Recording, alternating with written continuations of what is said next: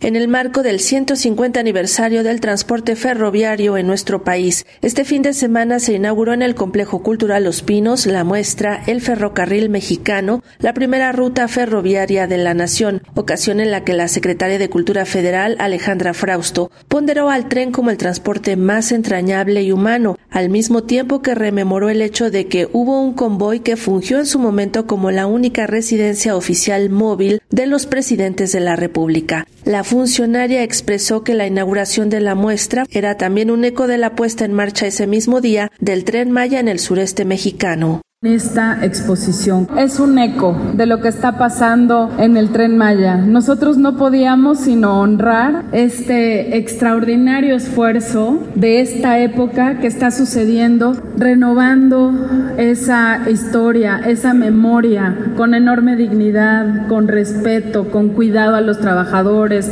a la cultura, al patrimonio, al medio ambiente.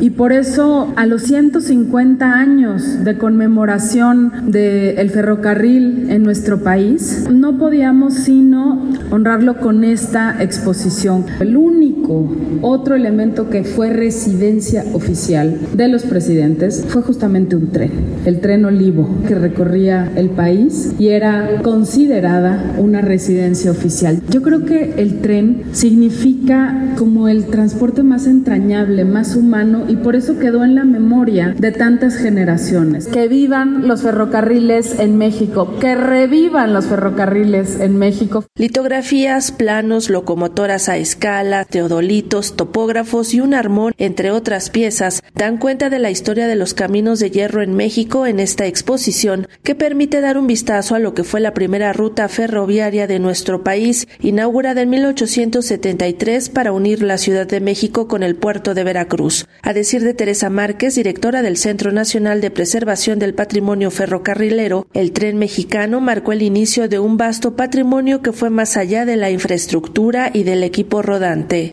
El ferrocarril mexicano marcó el inicio de un vasto patrimonio ferrocarrilero que va más allá de la infraestructura y del equipo rodante. Se trata de las personas que lo hicieron posible.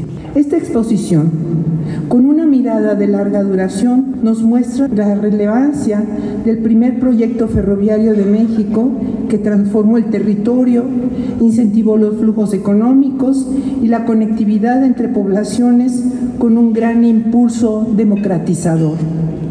Además, destaca su impacto en la generación de estaciones renovadas, vínculos culturales y experiencias enriquecedoras para los viajeros a lo largo de la primera ruta ferroviaria. La exhibición El Ferrocarril Mexicano, la primera ruta ferroviaria de la nación, estará abierta en la Casa Miguel Alemán del Complejo Cultural Los Pinos hasta el mes de abril del 2024. Para Radio Educación, Sandra Karina Hernández.